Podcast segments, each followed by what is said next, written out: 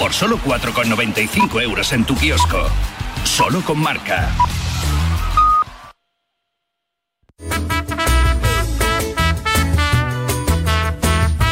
Venga, que seguimos con la tribu. Todavía muchas cosas que contar aquí en esta hora y luego con Pablo Parra a partir de las 8 y su marcador.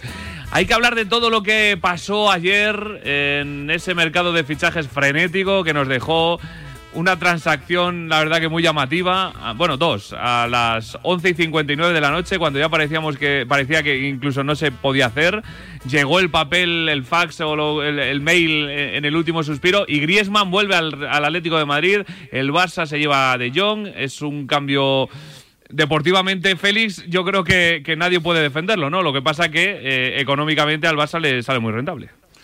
Bueno, de hecho aquí ha priorizado lógicamente el tema contable pero deportivamente no hay por dónde cogerlo. O sea, de alguna manera, pues mira, haciendo comparaciones, que a veces es odioso, pero es lo que se ha de hacer para tener una base de lo que queremos decir. El año pasado, donde estaban Lionel Messi y Antoine Griezmann, este año están, pues, ¿quién está? Memphis Depay y Luke de Jong. Mm. O Martin Braithwaite. O sea, que quiero decirte que el Barça se ha despotenciado mucho es muy superior la plantilla del Atlético de Madrid, es superior la plantilla del Real Madrid, posiblemente igual también la del Sevilla. El Barça tiene lo que tiene. ¿Que va a ser competitivo? Quizás sí, depende o no de la explosión de los chavales jóvenes, que son muchos y muy buenos.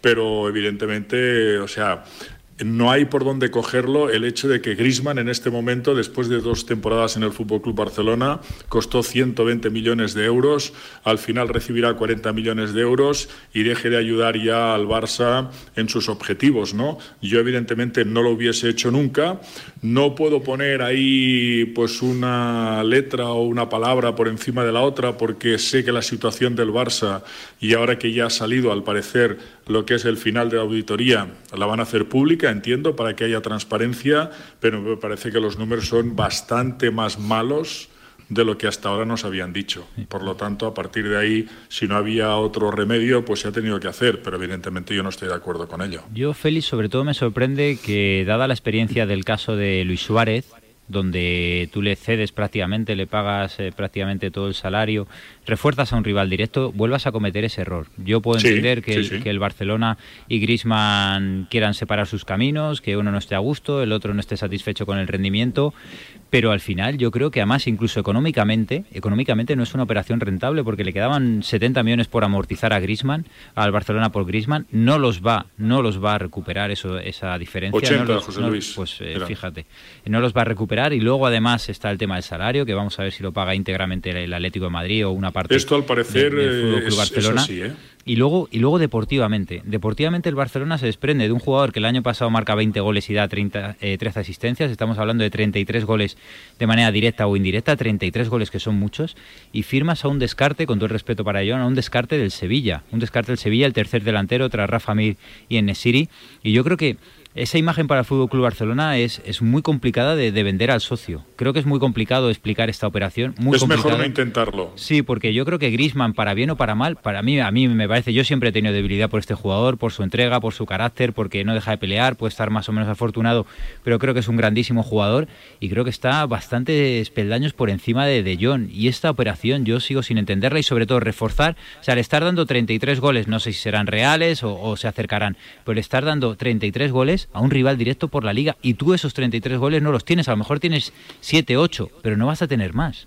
En lo que tengo yo contabilizado el año pasado, Grisman, tú dices 33, yo tengo 31, que son 20 goles y 11 asistencias, intervención directa en 31 goles, por lo tanto ya son unos muy buenos números, ¿no? A partir de ahí, Luke de Jong, que quieres que te diga, el último delantero centro en este momento del Sevilla, alguien que incluso la parroquia hispalense no quería ver ni en pintura, entre otras cosas porque Luke de Jong venía de marcar 28 goles con el PSV Eindhoven, ¿no? Y en Sevilla se frotaban las manos diciendo, menudo ariete hemos eh, firmado, y de golpe y porrazo ha dado pues eh, más pena que gloria. Ha marcado seis goles la primera temporada, cuatro la segunda temporada, es decir, diez goles, cinco goles por temporada. Está muy lejos de los números de Antoine Griezmann. Además, Antoine Griezmann obedece más al sistema futbolístico del Fútbol Club Barcelona que no Luke de Jong, ¿no? Pero bueno, ya veremos, ya veremos. O sea, bueno, hay que dar tiempo. ¿Qué quieres que hagamos nosotros desde aquí? Pues nada, José Luis, cerrar filas en favor del Barça.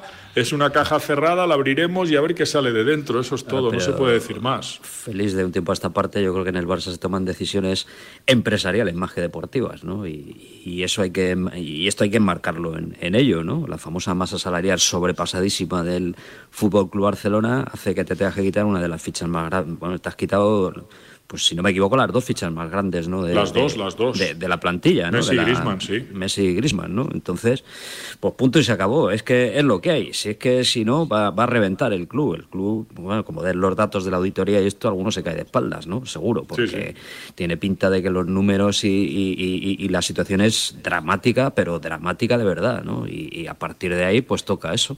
Apretarse el cinturón, pues intentar contentar al entrenador, que bueno, que bueno, te llevan un delantero, te traen a otro que encima es compatriota y que bueno, parece que le hace un poco de tilín, ¿no? que evidentemente no tenga nada que ver con el que se ha ido, pero eh, esto es lo que hay y esto es lo que se tiene que acostumbrar ahora mismo el, el culé de, cuna y, todo el mundo. O sea, se tiene que, dar cuenta de que la situación que viene es la que es y que a partir de ahí pues vienen temporadas muy duras para poner esto un, poquitín en orden ¿no? e intentar minimizar los efectos del huracán Bartomeu, ¿no? que ha dejado aquello pues como un solar.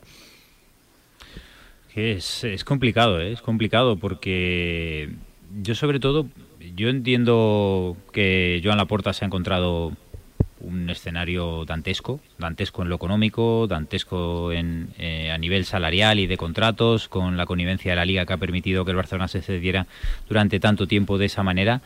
Pero a mí, sobre todo, cuando intentas trasladar y tienes que conjugar, ¿no? Tanto la economía como, como el, el rendimiento deportivo, yo creo que no se sostiene. No se sostiene sobre todo porque si le dices, bueno, yo vendo a Grisman al Chelsea, al Liverpool, al Manchester City, al Bayern.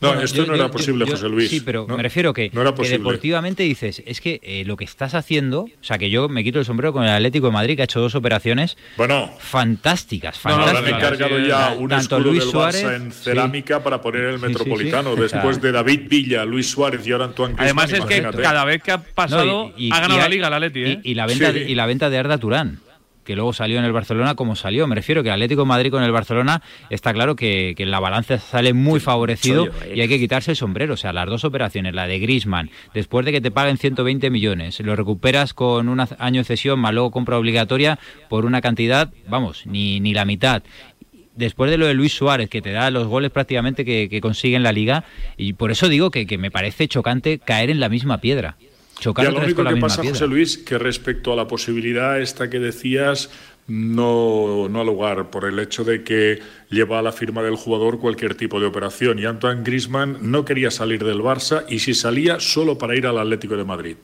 Por lo tanto, llegar a la oferta que llegara, el Barça no la podía aceptar. ¿Y no es mejor quedártelo?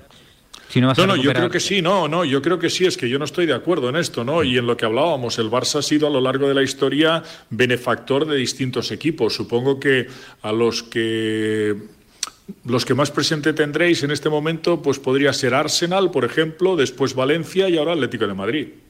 Está claro, o sea, operaciones que se han hecho que nunca las hemos entendido, ¿no? Pero que se ha potenciado mucho a estos equipos. No le dais más vueltas, se lo han dejado al que le paga la ficha y punto. O sea, no hay más, claro, el jugador no va a renunciar a su contrato, a lo que tiene firmado. Pues, ¿quién, quién te lo va a pagar? ¿El Atlético de Madrid te lo paga? Pues venga, al Atlético de Madrid. Si es que el Barça está atado de pies y manos, insisto. O sea, no, es que no les queda otra, no, no, hay, no hay otra opción. Sí, pero si lo que le quedaba al Barça es ser competitivo a nivel doméstico, porque competitivo a nivel doméstico el Barça sí va a ser, eh, lo que no puedes hacer es eh, potenciar más, reforzar a un equipo de los campeonatos domésticos, ¿no? Liga, Copa del Rey y Supercopa de España. Y eso es lo que ha hecho el Barça. Que ahora en este ¿Y, ahora, en qué lugar queda Félix el, el Barça con respecto, por ejemplo, deportivamente hablando, ¿eh? con respecto, por ejemplo, al Atlético de Madrid? Yo lo que veo en este momento es Atlético de Madrid, el Real Madrid y posiblemente Sevilla incluso antes que Barça. Ya veremos, todo depende de la explosión o no de los chavales jóvenes. Es muy duro. Que hay muchos y buenos, pero... Yo, yo no soy tan... O sea, yo no veo a la plantilla del Barcelona por debajo de la de Sevilla, por ejemplo, la veo eh, cercana a la del Atlético de Madrid. Yo creo que el Madrid cercana a la del Atlético de Madrid. Eh, sí, pues hombre, eh, tienes a Ter tiene, hombre, si tú repasas Ter Stegen, Piqué, Jordi Alba, Busquets, De Jong, eh, Depay me parece un grandísimo jugador. Creo que la evolución de Pedri puede ser interesante. A ver cómo regresa su Fati. Yo, yo creo que está por encima del Sevilla y, le puede competir al Atlético Madrid. Pero es verdad que en el Barcelona es mucho easy, ¿no? Y si cuando se recupere Dembélé eh, alcanza un buen nivel. Y si se recupera bien Ansu Fati puede estar a un buen nivel. Y si Agüero, claro. Todo esto es su crónico y si esto en vez de lo otro, pero a veces eh, esto no sirve para nada la mayor, en la mayor de las ocasiones, ¿no? Pero bueno, eh, sí, está en su fatio. O sea, si tú, por ejemplo, ahora me dices, no, mira, es que el Fútbol Club Barcelona va a tener una tripleta atacante espectacular, Ansu Fati por un lado, Dembélé por otro, y jugando tanto de media punta como delantero centro de referencia, Memphis de país, dices, hombre, fantástico y tal, pero ¿qué pasa? Estos no se van a lesionar, no van a tener problemas. Mm. Ansu Fati, ¿cómo llegará, sobre todo mentalmente, mm. después de 10 meses? Un hombre que tiene lesiones y microlesiones como Usman Dembélé no las tendrá esta temporada. Por lo tanto, en el momento que estemos jugando ya con con Martin Braithwaite, con Memphis Depay y con Luke de Jong, es que ya no estamos a la altura, estamos lejos de estos equipos. ¿Tú crees que incluso puede peligrar la presencia de Liga de Campeones, la clasificación? No, no, no, la clasificación para octavos de final. No, no, no, no, no. Para ah, no, no, no, dentro de lo que es la liga. no, no, porque te pues lo pongo al Barça entre los cuatro primeros. Peligrar la clasificación para la próxima temporada, no parece un poco exagerar. Sí, yo, también, pero por eso decía. Eh, tiene buenos jugadores, tiene buen equipo y, oye, a nada que se den bien las cosas demás, bueno, todo depende que de, claro, de cómo esté, bueno, lo de Ansu Fati es una auténtica incógnita, a ver, a ver el chico cómo se ha recuperado y todo esto, lo de Dembélé, pues oye, si te sale una buena temporada, es un jugador desequilibrante, desde luego, y, puede decir muchas cosas, ¿no? Un poco la incógnita que hay sobre eso, sobre el, el rendimiento de muchos futbolistas, ¿no? Que a priori no parece garantizarte, pues, lo mismo que te garantizaban los que estaban el año pasado, pero bueno, vamos a ver cómo va la liga, cómo se, cómo se desempeña el, el equipo, si Kuman es, es, capaz de hacer funcionar a la, a la gente y, a partir de ahí pues, pues veremos, pero tampoco feliz os tiréis ahora todos del puente para abajo, ¿no? No, no, no, no, en absoluto, en absoluto. Lo único que pasa es que se ha de hacer eh, primero, bueno, hemos de hacer una valoración justa de todos y cada uno de los ha perdido mucho potencial. y yo te digo una cosa, a fuerza de ser positivo, yo soy muy positivo, ¿no? Pero lo que no quiero es vender humo ni levantar el vuelo. O sea, yo quiero decirte cuál creo que es en este momento la realidad. Sí que es verdad, por ejemplo, que vino un chaval como Ansu Fati de las categorías inferiores y la rompió, vino un chico de Canarias como Pedri y la rompió, eh, pero esto no va a pasar con todos y cada uno de los jóvenes. O sea, se ha de ver, se ha de ver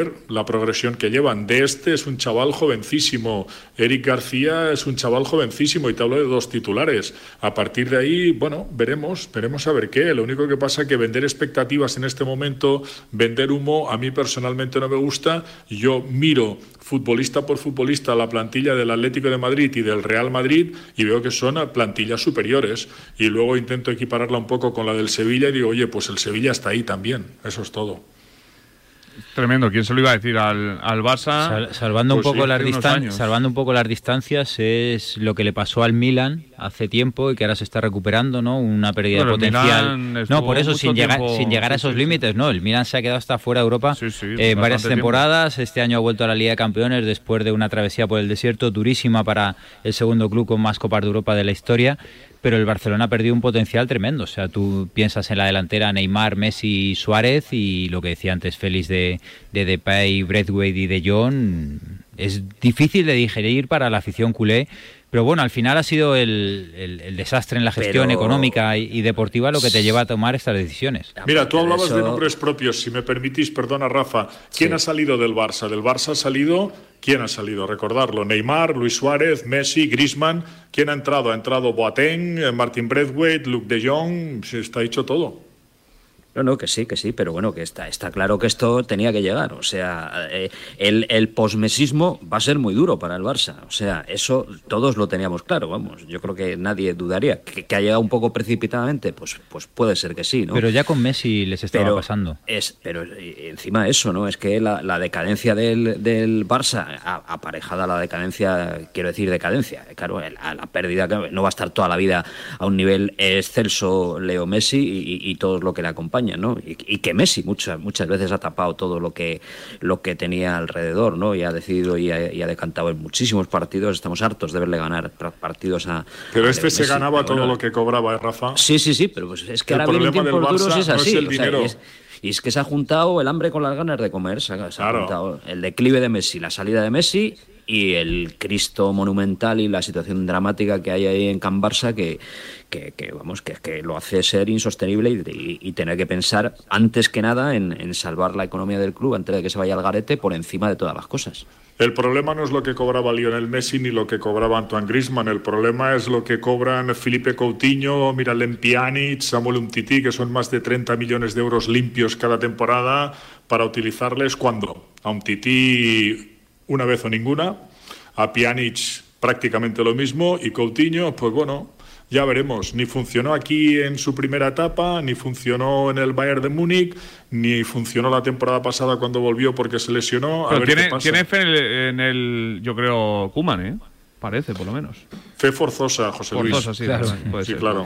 Claro, sí, cuando no te queda otra tienes que aferrarte a lo que tienes, ¿no? Y, a, y intentar sacar el 100% de un futbolista que al 100% es muy interesante, que en el Liverpool jugaba muy bien, muy bien. Eh, obviamente el Barcelona le ficha por un precio que no se corresponde a, su calidad, yo creo que está muy por debajo de ese precio, pero que era un gran futbolista en el Liverpool y Kuman lo que yo creo que hace es una fe ciega en decir, bueno, eh, ¿qué mimbres tengo? Si tengo esto al 100% puedo competir hasta cierto nivel con, con la élite si este grupo no saca, no le saco el 100% del rendimiento y se queda en un 70, un 60, voy a tener un problema grave, pero grave, porque además eh, Agüero ha empezado con problemas físicos, porque vamos a ver cómo está en su Fati después de un año eh, realmente nefasto a nivel de lesiones, porque Dembélé es Dembélé y, y en toda su época en el Fútbol Club Barcelona no puedes eh, fiar el proyecto a un, grandísimo jugador con un gran uno contra uno, pero demasiado irregular. Entonces, claro, Kuman tiene que ponerle velas a, a cada mejora, a cada versión 100% de cada futbolista. Los ISIS que decías antes. Sí, sí, es eso. Y si este funciona, y si este va bien, y si este no se lesiona, y si este acaba cuajando, claro. Es el problema. Pero bueno, es que el Barça eh, se equivoca en el tempo, se equivoca en el tempo y se equivoca a veces eh, porque se pasa de frenada y a veces porque no llega, ¿no? En el caso de Samuel Umtiti, por ejemplo, llega un Titi al Barça, funciona, funciona bien, eh, juega bien con la selección francesa y a partir de ahí el Barça ya corre, ya corre. No había necesidad, ya corre para renovarle, para subirle la ficha a 9 millones de euros limpios por temporada y tal. Espérate, espérate, o sea, es que no hay prisa, no te preocupes es que no te lo van a quitar de las manos. Y en cambio en otros jugadores eh, está como parado, que es el caso de Lash Moriba. Y Lash Moriba en el momento que el equipo técnico del Fútbol Club Barcelona, encabezado por Ronald Koeman, eh, empezó a hablar de que este chico podía ser interesante, podía ayudar al primer equipo, es el momento de hablar con el chico y de establecer un compromiso con él. Porque ¿qué problema hay? Pues tienes el problema de que un chaval joven juegue en el primer equipo, en el primer equipo de alguna manera no te dan velones, te dan pelotas y si tú devuelves pelotas y a partir de ahí puedes definir un poco, pues si te endiosas, pues ya, ya estás marchando, ya se está perdiendo a este jugador y es lo que ha pasado con Elias Moriba. O sea, no se tiene el acierto en dominar el tempo en los temas contractuales con los futbolistas. Es que, no es fácil. hay, otro problema ahí con, con, estos chavales, ahora hablabas, claro, es que se endiosan, claro que se endiosan, o los endiosamos entre todos, ¿no? Juega cuatro ratos, cuatro partidos. Y le das portadas ya. Y ya está, portadas, lo otro, crack, no sé qué, patatín, patatán, y ya está liada, y ya está liada, porque claro, todo el mundo de este fútbol, todo el negocio que hay alrededor de los futbolistas es, oye, que este es un crack, pues venga, sueldo de crack, y venga y para adelante. Y así, así luego pasa lo que pasa, ¿no? Que, que los jugadores los, los, elevamos a los altares mucho antes de, de, saber si son pues dioses o, son o no son tan dioses, ¿no? Y, luego te tienes que comer los contratos, ¿no? Pues esto pasa mucho en el, en el Atlético, los chavales que salen de abajo, que juegan cuatro partidos buenos, se asientan en el primer equipo y venga, ya sueldo de, ya de, campeón del mundo, como quien dice, ¿no? Y, luego te los comes y tienes que andar regalando futbolistas, colocando por aquí, por allá y, bueno, pasa lo que pasa.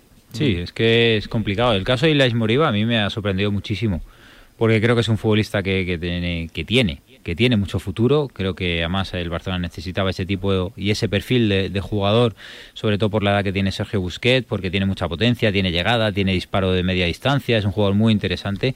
Y yo creo que le quedaba un año de contrato. Está necesitado el Barcelona de dinero pero con otro tipo de gestión era un jugador muy aprovechable durante muchos años por el Barcelona. Y creo que... Sí, pero en el momento que se pone en la puerta de salida ya para entrar en el primer equipo y dejar categorías inferiores, es en el momento que has de empezar a hablar de la renovación de este chico y la puedes tener prácticamente por el sueldo que él tenía, la tienes asequible, ¿no? A partir de ahí le atas para un par de años más y luego ya iremos viendo. O sea, no le dejes ahí quedando libre en junio de 2022 no lo dejes ahí, pues bueno, en el primer equipo, dando asistencias, marcando goles, eh, entreteniendo bien el balón cuando hacía falta congelar el tempo del partido. Claro, es un tío con mucha capacidad. Y eso quién lo ve también. Los que han estado ahí, eh, bueno, es igual, no quiero utilizar ningún calificativo. Están ahí los representantes, lo dejamos así. Porque ni Laish Moriba ni el señor Moriba, su papá, tienen tanta culpa. Exacto, es, los, bueno, los representantes que, oye, quieren eh, que el dinero corra tú, que el dinero se mueva. Y a partir de ahí, por eso ha pasado lo que ha pasado y el chico ya no está en el Barça. Mm. Han intentado que se mueva, eh, seguro, los representantes de Mbappé al Madrid. Pero los que no han querido en este caso han sido los del Paris Saint Germain. Eh, y no sé, a ti, José Luis, ¿qué eh, sensación te deja el mercado de fichajes del, del Real Madrid? Si crees que con esta plantilla, para este año, el Madrid va a poder luchar por todo.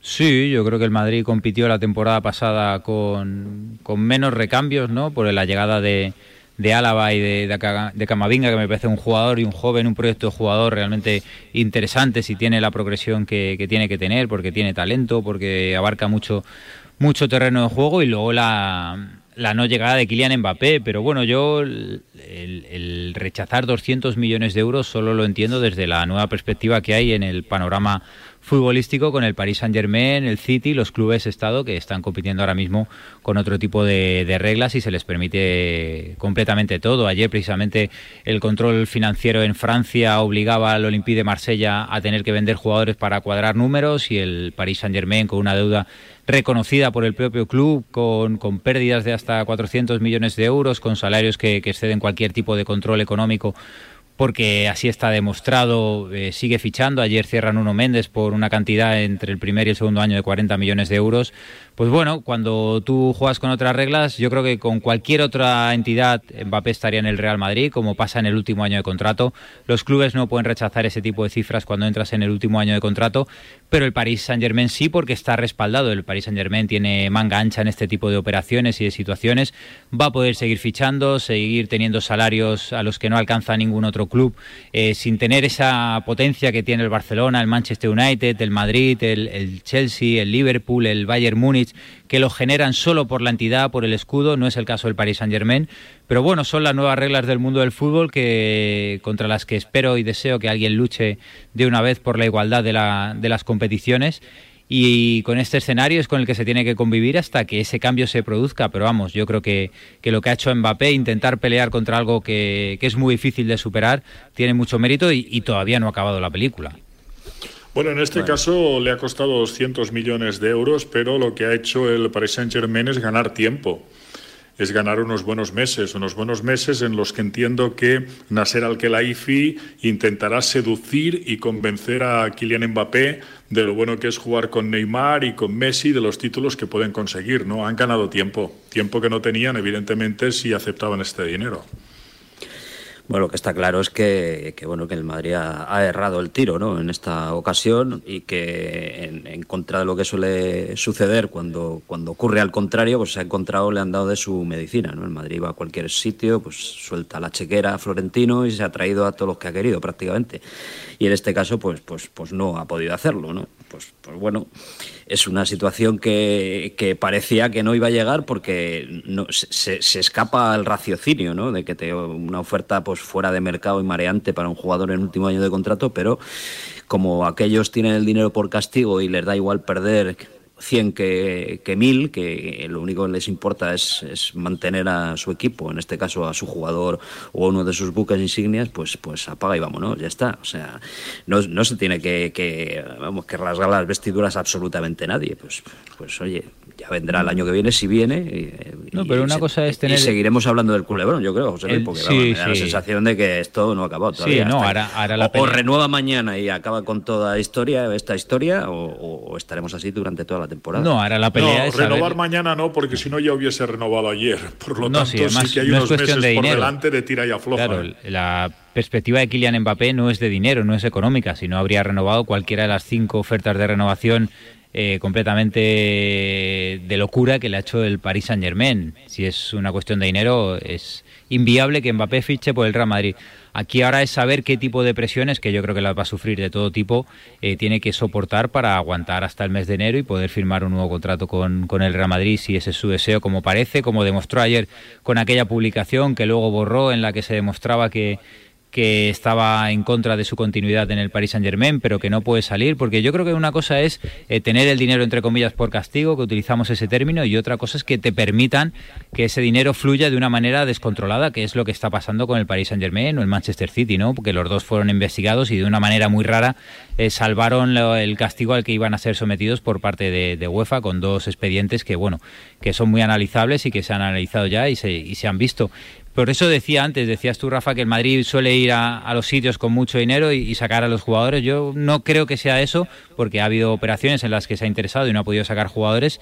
Yo creo que ahora mismo lo que pasa es que tú vas al Paris Saint Germain y el mensaje que manda el Paris Saint Germain a, futuras estrellas también es preocupante. O sea, sí, tú te quedas con Mbappé el año de contrato que le queda, vas a intentar renovarle, pero hay muchos jugadores y me consta por representantes que a la hora de firmar con el Paris Saint Germain se lo van a pensar y se lo están pensando porque sabes que entras, pero a lo mejor no sabes, no sabes si vas a salir, sale.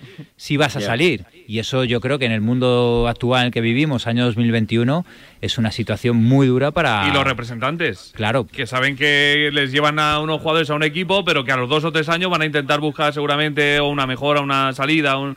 y ahí lo van a tener más complicado. Sí. Sí, bueno, pero no es el Paris Saint Germain un eh, club que trate mal a los representantes, ni muchísimo menos, ¿eh? sino mirar las operaciones al detalle y veréis que los representantes salen siempre contentos de cualquier negociación con Nasser Al-Khelaifi. ¿eh? O sea, forraos quieres decir, ¿no? Que hay sí, claro. comisiones que van y vienen que no veas, ¿no? Claro. Pero bueno, no sé, no, no, tengo ni idea de lo que le pasará por la cabeza hasta al chico y a la gente que le lleva y a todas estas cosas, ¿no? Pero bueno, pues pues no sé, se abre ahora un, un, nuevo, una nueva perspectiva, ¿no? Pues oye, es muy atractivo también jugar una temporada al lado de Messi, ¿no? No, no todos pueden, no todos pueden decirlo, ¿no? Y encima en, en, el club de tu ciudad, de tu, de tu, donde has nacido y todo esto, y además tratado fenomenalmente, o sea, porque eh, cobra un pastizal, ¿no? Mbappé estará ganando un, una. Sí, está una por encima de los 20 ¿no? millones de euros. Pues fíjate tú, ¿no? O sea, te quiero decir que, que, bueno, a raíz de ahora, pues a ver qué perspectiva se abre, ¿no? Porque, claro, caben muchas eh, elucubraciones, ¿no? Imaginaos que el Paris Saint Germain pues se lleva la Champions este año, gana la Champions, joder, pues toda alegría, felicidad, venga, todos aquí quietos, renovar, equipazo y la de 10, ¿no? O que te pegas un batacazo ahí que no ganas como el año pasado ni la liga, ¿no? Y entonces pues pues pues justo lo contrario, igual pues sale corriendo, pero bueno. Pero puede llevar el camino de los seis títulos, Rafa, te lo digo porque se van a pasear por Alecón, van a ganar las copas y a partir de ahí, pues en la Champions. Bueno, el año ser... pasado sí iban bueno, a pasear bueno, por bueno. la Alicante también, ¿eh? Sí, también, eso Sí, lo único que pasa que hubo una época bastante larga que la desestimaron y a partir de ahí el Lille apareció, no se sabe bien eh, de dónde, supongo de la mano de Galtier, que fue el gran arquitecto de ese equipo, que ahora no está en el Lille, sino está en el Niza, y el Niza lo está haciendo muy bien. Y bueno, pasó lo que pasó, pero vamos, en teoría, con estos tres delante, solo que para transitar por Alicante. ¿eh? Eh, con estos tres delante, solo que uno un día tenga su día y ya está. Ya está, no hace falta que lo tengan los tres. Sí, sí, la clave es Europa. El tema es eso, la Champions. Eh, la Liga, pues sí, muy bonito y tal, lo que quieras, ¿no? Pero aquí el, los de Qatar son lo que quieren es ganar la Liga, o sea, la Liga, la Champions, vaya. La Liga está muy bien, pero vamos, todo esto solo tiene un nombre y un apellido, Champions League, no hay otra y como no la ganen o, no la luchen hasta el final, va... eso tiene un doble... No, para mí es no la ganen. Para mí en la ecuación del Paris Saint Germain esta temporada no es ni siquiera llegar a la final. Para mí, para el Paris Saint Germain es ganar la Liga de Campeones. Todo lo que no sea eso, eh, con el nivel de salarios, de plantilla que tienen y, lo que se les está permitiendo, todo lo que no sea ganar la Liga de Campeones será un fracaso claramente de un equipo constituido, construido, formado y pagado para ganar la Liga de Campeones, porque en Francia es que no hay rival. Y quien se la juega de verdad, José Luis, es Mauricio Pochettino. ¿eh? Este sí que se la juega. Tanto que sí. Sí, porque además, si gana la Champions al final van a decir, claro, es que con ese equipo. Que si no la ganas. Claro, si no la ganas es que no tienes mérito. Y, si la pierdes. sí, y además, José Luis, porque es de gatillo fácil eh, Nasser Al-Khelaifi, ¿no? O sea, sí que es verdad, por ejemplo, que no ganando ni la Champions ni la Liga y tal, aguantaron ahí a Mauricio Pochettino porque entendían que no llevaba pues un ejercicio completo, pero en cambio está el tema de Tuchel. O sea, Tuchel eh, gana todo lo ganable en Francia y después queda finalista porque perdió la final. Mm como recordaréis, ante el Bayern de Múnich, que era finalista con su Paris Saint-Germain y lo cesan.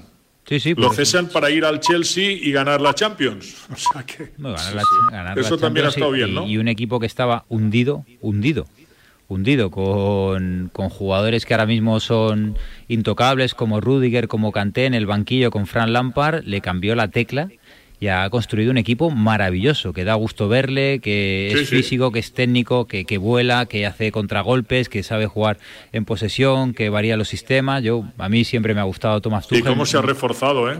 Con jugadores muy interesantes, muy interesantes. Romelu Lukaku, sobre todo. Sí, pero fíjate que el año pasado tenía a Timo Werner, que, que obviamente no da el resultado esperado, y ficha un delantero de un perfil completamente diferente para aguantar más el balón, para la llegada de Mason Mount, de Havertz, de ese tipo de futbolistas, de Maré, de, de, de digo, de que no me sale ahora, el marroquí, de Ziyech. Y, y, se adapta, y se adapta. Y tú ves el otro día viendo el Arsenal Chelsea, daba gusto verle. Y eso es obra del entrenador, porque prácticamente con los mismos mimbres, con Fran Lampard, el equipo deambulaba por la Premier. Lo único que pasa es que ahí quien chirriaba y chirriaba bien era Timo Werner, precisamente, ¿eh? que le veías partidos y decías, pero este tío qué calidad tiene, qué bien lo hizo en Alemania en su momento y qué mal le ha sentado salir de la Bundesliga, ¿no? Y en cambio ahora con Romelu Lukaku ya lo viste el día de su debut, ¿no? El tío cómo controla, cómo baja, cómo se va, qué cambio de ritmo tiene, cómo chuta, sobre todo la energía que de alguna manera insufla a todos sus compañeros. Vamos, el Chelsea en este momento es uno de los candidatos, pero de verdad, ¿no? Y el equipo más odiado en este momento, mm. sin lugar a dudas, del universo fútbol en Europa va a ser el Paris Saint-Germain. Mm. O sea, va a ser un poquito el equipo que todo el mundo va a querer ver perder y ya veremos si se consigue o no. tienen un grupo, pues un grupo muy complicado ¿eh? en la Champions, además, con el City, si no recuerdo mal. Tenemos ahí el, el, duelo de los petrodólares, por así decirlo. Sí, la semifinal del año pasado también, es verdad, cierto, cierto. Que se llevó el que se llevó el City, que tenía el, pase, el PSG controlada, pero tuvo dos errores que Navas en el partido de ida, se fue con el 1-2 y luego ya fue imposible para, para el Paris Saint Germain remontar la, eliminatoria. Mm. Eh, del resto de. Ahora vamos a escuchar a Coque, eh, en, nada. Pero del resto del mercado de fichajes, ¿hay algo que os haya sorprendido? Lo de Falcao al Rayo Vallecano, por ejemplo. no sé si, si veis. Es un fichaje random. Es muy random eso, sí, la verdad que sí. Eh, o Bellerín al Betis también. Bellerín al Betis, no sé. qué, interesante. ¿Y, ¿Y, qué os parece la, el nivel de la liga? Que tanto se hablaba del nivel de la liga, que, que va, va, a bajar mucho, etcétera, etcétera. Yo creo que eh, el fiel reflejo de la Liga Española son la cantidad de cesiones y préstamos o opciones de cesión y luego de compra que ha habido. Esa es la realidad del fútbol español, la ausencia de, dinero, la ausencia de recursos propios para, para hacer grandes inversiones y operaciones, eh, como nos han adelantado otras ligas a la hora de gastar dinero, de, mover jugadores. Esa es la reflexión que tiene que hacer el fútbol español cómo ha llegado a este punto después de ser la liga de, de, referencia, la liga donde querían venir todos los grandes jugadores y cómo se ha dejado pasar por la derecha por otras ligas a priori menos atractivas, pero donde los jugadores se sienten más a gustos y la gestión es mejor. Y yo creo que a nivel de nombres, Falcao está de vuelta ya. es un gran refuerzo para el Rayo a nivel de imagen, a nivel de, proyección internacional, porque Falcao es un grandísimo futbolista, un gran delantero, pero es la reflexión que tiene que hacer el fútbol español. La liga en este momento, José Luis, está en la cola, está en la cola. O sea, sí que es verdad que durante 15 años la liga ha sido muy potente, ha sido hegemónica en el fútbol europeo. Durante 15 años que son 30 títulos continentales, porque son 15 Champions y 15 Europa Leagues. De esos títulos, 17 los ganó el fútbol español, ¿no? Que son las Champions del Real Madrid, del Fútbol Club Barcelona y las Europa Leagues del Sevilla y del Atlético de Madrid. O sea, ahí era auténticamente era la Liga de las Estrellas, esto estaba clarísimo. Pero en este momento, una vez desaparece Cristiano Ronaldo, ahora Lionel Messi y tal, bueno, a la cola, se ha de poner ahí en camino y a ver si de alguna manera puede llegar a ser lo que fue en su día. Pero es que yo creo que en esos momentos que era el fútbol español hegemónico en Europa, yo creo que esto no lo va a conseguir ningún país. Se creía primero que igual la Premier parecía que nada. Luego que si con el Bayern de Múnich parecía que la Bundesliga, nada. O sea que a partir de ahí yo no creo que haya otro país que consiga de 30 títulos 17 durante 15 años. Por lo tanto, ahí está nuestra impronta y a partir de aquí a intentar recuperar la cosa que va a ser muy difícil hay que cambiar un poco, yo un poco la, perspectiva, ¿no? Pues evidentemente ahora, ahora mismo para competir en Europa pues hay, hay otros transatlánticos que, que, han sustituido a los que habituales y a los de nuestra liga, ¿no? Pero yo la liga tiene que engrandecerse en base a la, igualdad de fuerzas, ¿no? El, provocar que haya emociones, que haya varios candidatos al título, como, como vimos ya la pasada temporada, y a partir de ahí pues, pues se puede, se puede pues regenerar un poco pues la ilusión por la liga, ¿no? Pues que la pueda ganar cualquiera de los que pueda estar por ahí arriba, cuatro o cinco equipos, por ejemplo, ¿no? Y, situaciones así, ¿no? Pues eh, en, la época que tan brillante de la que habláis, pues ya sabíamos lo que, lo que había, ¿no? Uno u otro, o los de blanco los de azulgrana, no había más, ¿no? Pero ahora yo creo que hay bastantes equipos que pueden estar ahí, por lo menos dándole emoción, y a partir de ahí, pues puede aumentar la, la emoción y el espectáculo, ¿no? Que bueno, también hay buenos jugadores, no hay jugadores determinantes ni estrellas rutilantes como ha habido hasta ahora, pero bueno, yo creo que se puede ver un campeonato interesante en este sentido. Que también sería bueno esto, ¿eh, Rafa? También sería bueno el hecho de decir, oye, hay pues eh, cinco candidatos, cuatro o cinco candidatos y tres o cuatro outsiders, por lo tanto hay siete o ocho equipos con posibilidades. Sería bueno esto para nuestro fútbol, para, para uso y disfrute propio nuestro. A la hora de compararlas con otras ligas, igual pues perdíamos ahí, ¿no? Pero para uso y disfrute nuestro estaría muy bien. No, estaría perfecto. Y, a mí me da la sensación también que la zona media alta de la liga compite muy bien en Europa, ¿eh? ¿eh? y lo estamos viendo en la Europa League los últimos años. Que lo que pasa que sí que parece que hemos perdido los, los equipos tops, los de arriba. Vamos a ver el Atleti este año, que eh, ¿coincidís en que tiene la mejor plantilla de la historia del Atlético de Madrid?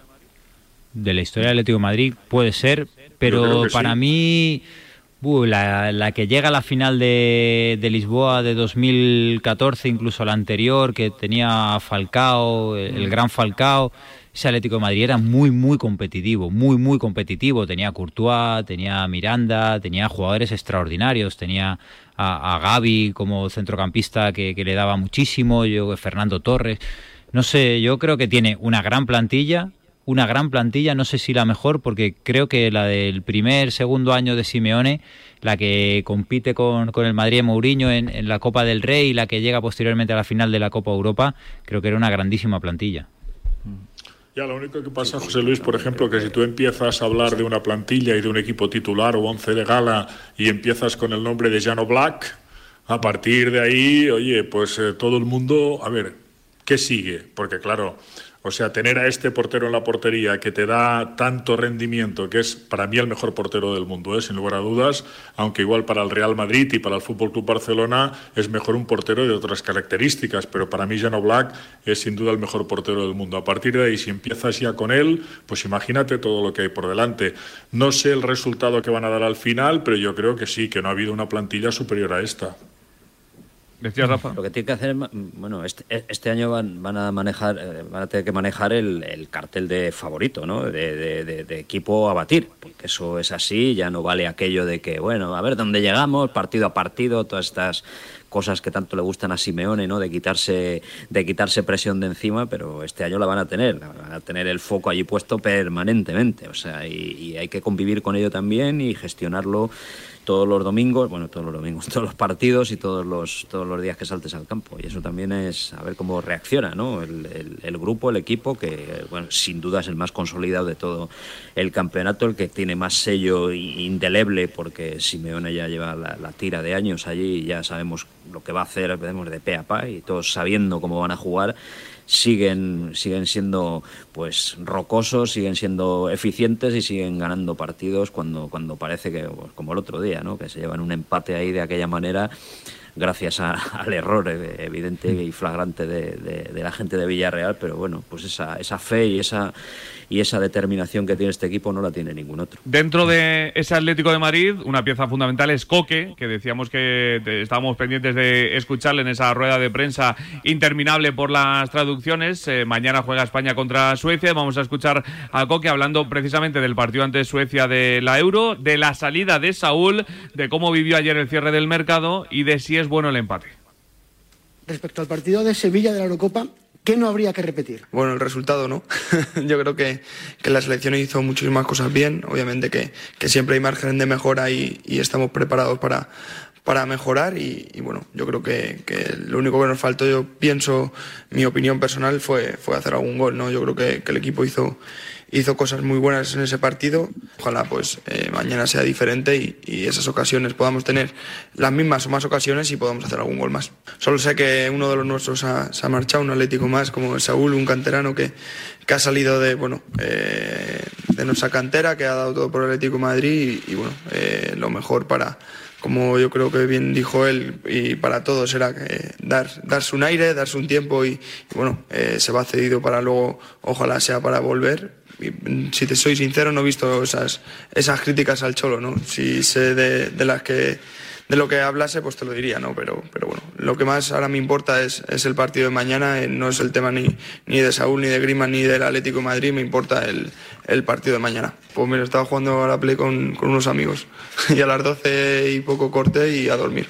Eso es como lo, como lo viví tranquilo, porque al final, eh, como bien he dicho antes, no depende de, de mí todos estos temas eh, de, del club y entonces bueno eh, no puedes hacer mucha cosa más eh, tanto para un lado ni para otro. Así que estaba tranquilo y lo que tuviese que pasar eh, pasaría y, ya está. Cómo está el grupo bueno obviamente al final eh, ahora mismo vamos vamos líderes. Sí que es cierto que tenemos un partido más pero pero venimos aquí somos España y, y queremos salimos a ganar todos los partidos no atacar a, a hacer un buen fútbol a a querer agradar a nuestra gente con, con cómo jugamos y, y sobre todo el, el, ganar, ¿no? Y esa es nuestra mentalidad. No pensamos en, en un empate, venimos aquí a hacer bien las cosas y, y, a ganar el partido. El final del mercado que lo vivió jugando a la Play con unos amigos. Hombre, yo intuyo que algún mensajito con Saúl se, se enviaría, sobre todo ya cuando se confirmó, porque la cosa se quedó tensa por eh, algunos momentos, la verdad. Pues eh, las reflexiones de Coque, que mañana España afronta un partido muy importante, que como decíamos eh, hay que ganar como sea y, y, yo creo que España tiene que encaminar porque no nos imaginamos, José Luis, un mundial sin España. ¿eh? No, es muy difícil, muy difícil. Además, ahora con la cantidad de selecciones que van a la fase final sería una catástrofe. Bueno, le pasó a Italia hace relativamente Por eso, poco. Sí, no, no, si te pero y luego se ha rehecho muy bien, se rehizo muy bien de aquel fracaso, pero no creo yo que esté España ahora mismo en esa tesitura de, de plantearse estar o no en, en la fase final de un mundial de, de Qatar, que bueno, quedará mucho que hablar. Que va todavía. a ser raro el mundial. No Bueno, sé quién lo decía el antes, mundial de Qatar- o Rafa. Mucho. Lo del mundial A de Qatar es una contradeseo, más. total y absolutamente a contradeseo, José Luis. Una más, una más últimamente. Una más eh, donde prioriza el dinero por encima de todo. Tal cual. Está la cosa, está el mundo del fútbol, el mundo en general, revolucionado, la verdad, en los últimos años. Vamos a ver si lo arreglamos. Bueno, que un placer teneros aquí en la última tertulia, en la última T4 de. en la última tribu de T4 para vosotros. Un placer. Porque acaba ya T4. Sí. Mañana. Mañana terminamos T4 y a partir del lunes arranca el programa de Ortega. Pero bueno, que no vais a librar de Ortega, seguro. ¿eh? Hombre, ahí estamos. Que ya me ha De la dicho, mano siempre. Está haciendo una lista y estáis, en- estáis convocados. Estáis convocados, que lo sepáis. José Luis, muchas gracias. Un abrazo. Un abrazo. Gracias, Chao. Félix. Un abrazo fuerte a los tres. Buena semana, gracias. Igualmente. Un abrazo muy grande también, Rafa Beato, por Bilbao. Un placer y enhorabuena por lo que te toca. Bueno, yo a mí me toca poco, la verdad. Pero te lo agradezco igualmente, Rafa. Algo te, algo, algo, te ha tocado. no, sí, este verano algo me ha tocado, eso sí. unos cuantos días. Abrazo, Rafa. Chao, chao. Gracias. Seguimos porque todavía nos quedan unos minutos hasta las 8 y tenemos protagonista. Venga.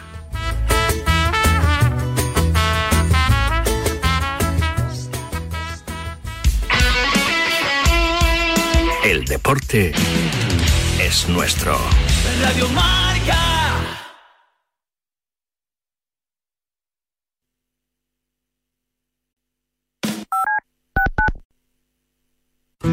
Hola, soy Álvaro. Desde hace tiempo voy mucho al hospital por mi enfermedad. El otro día me dieron una gran sorpresa. Conocí al campeón de atletismo Bruno Hortelano y además hicimos una carrera juntos. Fue un día que nunca olvidaré. Gracias a Fundación Pequeño Deseo, Álvaro cumplió su sueño, pero aún quedan muchos niños con enfermedades graves a los que podemos ayudar. Envía un SMS con la palabra deseo al 28014 y ayúdanos a cumplir más deseos.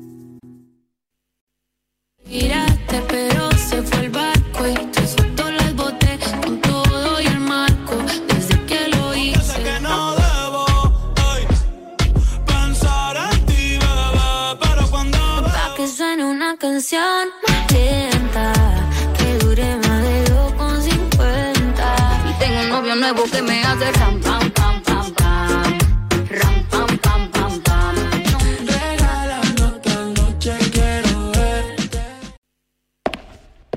Para la mayoría de nosotros estos solo son pasos, pero para muchas personas dar un paso es imposible. Para acabar con la esclerosis múltiple no te pedimos dinero, solo que des tus pasos. Cuando andes, corras o pedales, comparte tu recorrido.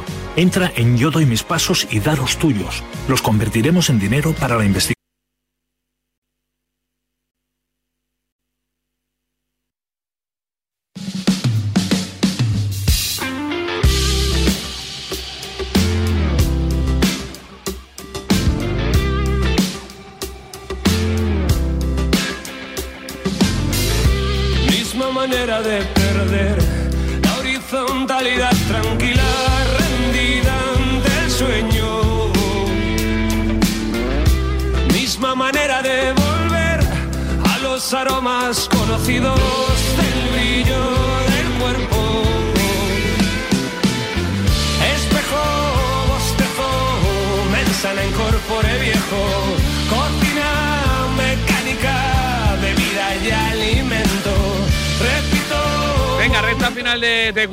y se pasa por aquí mi compañero Jorge Dargel. Hola Dargel, muy buenas. Muy buenas, ¿qué tal, ¿Cuánto tiempo, eh? Desde los juegos. Desde, los, jueves, desde, los, juegos a buenas horas, normalmente siempre unas horas idóneas para empezar a charlar, ¿verdad? Siempre. ¿eh?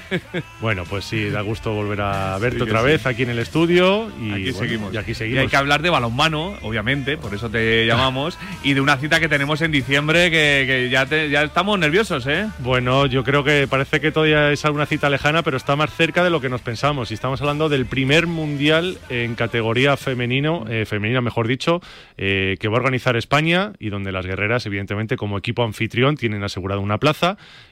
Y eh, bueno, después de esos Juegos Olímpicos, entre comillas, un poquito de sinsabor, que recuerdas, Escarabajano, que las guerreras se nos quedaron a las primeras de cambio en esa fase de grupos en un, en un grupo muy complicado, mm. junto con Brasil. Fueron las dos selecciones que no pasaron el corte y no pudieron eh, eh, pues clasificarse para cuartos de final.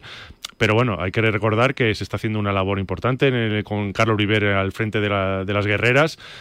lograron en el último mundial en Kumamoto, en Japón, verdad, esa plata histórica, la primera plata en un campeonato del mundo para el balonmano femenino español y yo creo que pues eh, con un bloque más o menos conformado, unas eh, jugadoras que ya tienen pues una lista prácticamente yo creo de 18 o 20 jugadoras que pueden estar en ese próximo mundial que se celebra en España, pues bueno, yo creo con ganas de ver a nuestras guerreras que jugando en casa, ¿verdad? Escarabajano, yo creo que evidentemente parten con un poquito más de favoritismo, ojalá para luchar por los metales, aunque es muy complicado porque en categoría femenina, si en chicos, hay, hay mucho nivel, está la Noruega, está la Rusia, eh, bueno, Dinamarca, vamos a ver, yo creo que hay un grupo importante de candidatas a estar en semifinales y yo creo, espero que las guerreras estén allí. Faltan tres meses justo porque empieza el 1, el 1 del 1 al 19 de diciembre ese campeonato del mundo de balonmano femenino que se va a celebrar en España, en Castellón, en Granollers, en Torrevieja, en Giria y que además han lanzado también ya eh, la campaña del voluntariado para que la gente lo viva desde dentro y ayude a, organizarlo y a ser la imagen de, ese campeonato. Y lo hablamos con el presidente de nuestra federación, como es Paco Blázquez. Hola Paco, ¿qué tal? Muy buenas. Buenas tardes a todos, ¿qué tal estáis? Pues hayáis tenido unas vacaciones, aunque hayan sido cortitas, porque hayáis podido tener algo. Eh, bueno, yo eh, me voy en breves, ¿eh? Así que. Y Dargel creo que también, así que. El sábado me voy. Los dos nos vamos nos vamos eh, a las vacaciones de verano propiamente dichas, o sea que. son las vacaciones de los ricos, ¿eh? es verdad, es verdad. todo, todo más barato, pero pero las vacaciones sí. Nos, vamos ahora, Paco, para volver luego con fuerzas y afrontar lo que viene dentro de tres meses, que nosotros ya estamos deseando y me imagino que tú ya deseando y ya está nervioso, ¿no? Porque llegue esta cita que, es histórica para nuestro país. Con lo cual veo, que os estoy preparando también vais a coger estas vacaciones para poder tener el de diciembre limpio o para estar de voluntario o para trabajar con nosotros, radiando como siempre hacéis también nuestro mundial. Y sí, bueno, nervioso no, eh, intranquilo y sobre todo pues con la tensión que requiere la preparación de un mundial, un primer mundial que se hace en España de deporte femenino que es más que importante, no no por no por en sí por el campeonato que también tiene importancia, sino por lo que representa para todo. Yo creo que representa un reconocimiento al balonmano femenino en toda su historia, a todo lo que han hecho estas grandes jugadoras, a todo el trabajo que han desarrollado, pero sobre todo especialmente a todo lo que han luchado para posicionarse en este mundo del, deporte que tanto ha costado y que hoy parece que sea muy sencillo el hablar de deporte femenino, pero miremos hacia atrás, hace unos años, lo complicado que era ver algo femenino y de deporte. Mm, totalmente. Ahora te pregunto también por lo deportivo, pero como decíamos, ya hasta el 14 de noviembre la gente se puede apuntar en esa campaña de voluntariado en spainhandball2021.com, Spain Con HD Handball de balonmano 2021.com porque eh, al final eh, organizar un evento así, Paco, es eh, una pasada y vivirlo desde dentro, no te digo nada, y yo creo que ya tenéis también experiencia en organizar grandes torneos aquí en nuestro país y lo que vive la gente que, se apunta y que, y que ayuda también a, organizar este evento, pues al final se queda en el recuerdo como una experiencia increíble, ¿no? de formar parte del primer mundial en la historia de tu país de, del balonmano femenino, yo creo que es algo suficientemente importante, pero especialmente no solamente ello, sino el participar, el vivir desde dentro, el, sentir los entresijos de, la organización de un gran evento eh, eh, mundialista, que cuando las jugadoras salen a la pista, cuando los hábitos salen a la pista, cuando todo se pone en marcha, cuando ese, ese juego de luces, ese juego y, y el balón empieza a moverse de mano en mano. Detrás de todo ello hay una infraestructura, hay una organización, hay un desarrollo, hay una preparación que queremos también que sea parte del legado que queremos dejar entre los voluntarios para que puedan estar, para que puedan disfrutar, para que puedan vivir y para que puedan seguir creciendo y amando como aman el deporte del balonmano. Y aquellos que no lo aman de esa forma, que puedan también fidelizarse, como esperemos también, con el deporte y que puedan sobre todo pues eh, sacar lo mejor de nuestro deporte para intentar conseguir los mejores éxitos. Porque Paco no solo es evidentemente el primer mundial en categoría femenina en, nuestro país, en España, sino que además ha sido, desgraciadamente, pues la organización ha, transcurrido en estos años, este año y medio que llevamos de pandemia y que yo creo que también ha puesto trabas y dificultades que al finalmente eh, yo creo que, la solidez o la confianza en el proyecto de, organizar este, este mundial femenino, eh, yo creo que al final ah, pues ha, salido las cosas y, ya está a la vuelta de la esquina. Yo creo que hay que también celebrar eso, ¿no? Sí, yo creo que eh, este mundial es como, como la vida en el balonmano y a los españoles, ¿no? Nosotros siempre luchamos contra los elementos.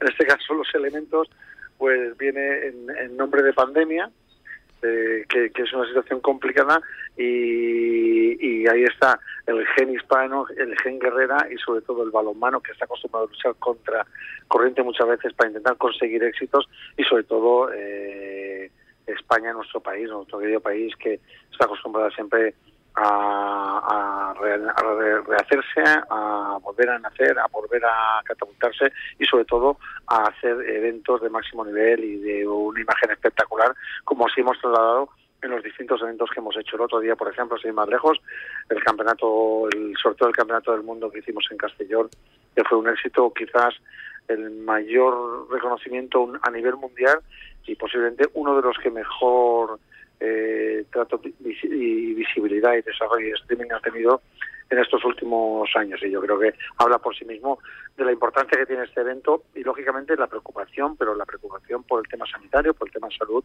y por dar eh, la máxima seguridad sanitaria a todos los espectadores que puedan venir, a lo que se nos permita, que hoy en día también sabemos que nos podemos mover en unos márgenes eh, relativos y esperando que podamos ir ampliando para vivir un mundial y que todo el mundo pueda disfrutar de él en nuestro país, en nuestra casa, en Torrevieja, en Giria, en Castellón, en Granollers y que sea el gran mundial del balonmano español. Porque, si no recuerdo mal, se cayó una de las sedes eh, y ahora todo se centra sobre todo en el Levante español, en tu tierra, y yo creo que es un sitio además donde, donde el balonmano también tiene es de cuna, o sea, es una, uno de los deportes con mayor tradición en, en, soy. Además, en categoría femenina, muchos de los grandes clubes que ha dado el balonmano español femenino ha sido de precisamente esta tierra, de tu tierra.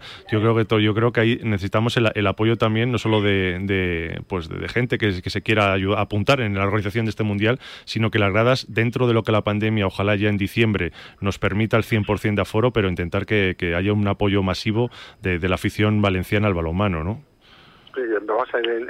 los cambios de sede también han sido un poco dirigidos por la situación de la pandemia. No era, no era lógico hacer un cambio solamente para semifinales y final a una última sede que fuera de Barcelona. Y yo quiero agradecer nuevamente eh, siempre el trato y, el, y, y, entender la situación que vivíamos desde el Ayuntamiento de Barcelona y sobre todo eh, el vestir un Palau San Jordi que lo encontramos prácticamente vacío sin saber siquiera si podíamos tener o no podíamos tener público. Entonces tenemos que tomar la decisión y entendieron perfectamente, se tomó creo que la decisión más acertada y perfecto. Y lógicamente todo el arco mediterráneo, pero especialmente la comunidad valenciana, donde, no si no recuerdo mal, allá por el año 2010, 2011, 2012, prácticamente la, la, entonces llamada ABF, la Asociación de Balonmano Femenino, estaba formada por más de la mitad de los clubes eran valencianos. Y eso habla mucho de la tradición, la trayectoria que tiene el balonmano valenciano eh, en esa comunidad, en España, y que lógicamente también es un reconocimiento de ellas. El otro día, para mí, motivo de alegría que en el sorteo pudiese estar Susana Pareja, que pudiese estar eh, Natalia Moscova, que pudiese estar Cristina Gómez, que pudiésemos estar la gran familia del balonmano femenino español, porque quizás realmente mm, hoy en día nuestras jugadoras, las jugadoras que están actualmente en la selección, viven una forma, viven de una, de una manera y entienden de una manera el balonmano porque lo están viviendo y lo han conocido de esta forma, pero todas aquellas jugadoras que hoy en día ven el balonmano me preguntan siempre, presidente, esto no podemos retrotraerlo hacia atrás para recuperar todo lo que hoy en día tienen estas jugadoras que se lo tienen ganado, lo tienen merecido, pero esas jugadoras lucharon mucho por tener el posicionamiento en el deporte, que era lo más importante. Mm. Eh, la última, Paco, ya que lo organizamos, eh, pues habrá que, proclamarse por primera vez campeones del mundo, ¿no? Pero ojalá, yo creo que lo he dicho muy bien. hay, un gran equipo técnico trabajando con todo esto y, espero que, que todo salga bien no, no, no hablemos de personas, no, no se trata de si Carlos, si, José Ignacio, si los... Al final es un jugador técnico, es la Federación de Balonmano, son las jugadoras, las deportistas. Ellas saben que, que hay un reto muy importante por delante. Eh, tenemos la suerte de que eh, los campeonatos del mundo podemos elegir la línea por donde podemos eh, seguir este el mundial. La línea en un principio se presenta a bote pronto, pues una línea mm, semipositiva de cara al futuro. Pero bueno, tenemos que trabajar mm. mucho. Esto es balonmano, es balonmano femenino. Sabemos de, de, lo que puede suceder en cualquier partido y son todos partidos a muerte que habrá que lucharlo hasta el final. Pero José y el sueño porque podamos hacer lo que se hizo en 2013. Por eso. Ser campeones del, mundo, ser campeones del mundo y darle a nuestro país pues una alegría más de tantas que está teniendo y que creo que el deporte le está recompensando y es el motivo de alegría y que vosotros lo contáis y lo mm. radiáis de una forma espectacular de que todos aquellos que nos escuchen, pues darle ese punto de, de ilusión que en estos momentos tanto necesitamos después de estos duros momentos, estos duros años que hemos pasado con la pandemia. Totalmente. Lo que vamos a hacer es disfrutarlo seguro y luego pues a soñar. Eh, no queda nada. Gracias Paco, un abrazo muy grande. Un abrazo, muy fuerte a vosotros, disfrutar de las vacaciones y poner las pilas. Eso ¿eh? haremos. un abrazo. Un eh, gran recuerdo a Fran Teixeira, un entrenador gallego que murió ayer, así que descanse Le mandamos un abrazo desde aquí en Marcador. la familia, amigos, conocidos y la familia del balonmano español está de luz absoluto porque era un entrenador mítico eh, en Galicia, sobre Sí, todo. señor. El domingo no lo. Ayer nos lo dijo Rafa Valero y le mandamos un, un abrazo muy grande, la verdad que sí, a toda la familia. Gracias, Argel. Un placer, como siempre, Escarabajano. Nos marchamos, que llega Pablo Parra y me quita el sitio. Venga, más T4 mañana, cuando acabe la Vuelta Ciclista a España. Adiós.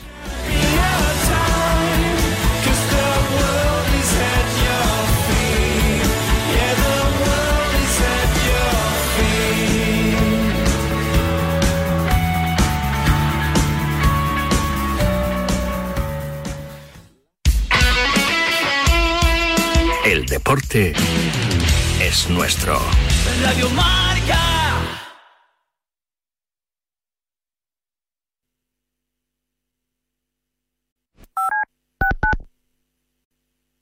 Ni el challenge del papel higiénico, ni el de la botella. Los retos más difíciles a los que se enfrenta nuestra generación están en la vida real, como el famoso encontrar trabajo challenge o el independizarse challenge. Y aunque para superarlos necesitamos vuestro apoyo, aceptamos el reto. Súmate en aceptamoselreto.com. FAD 916 15 15.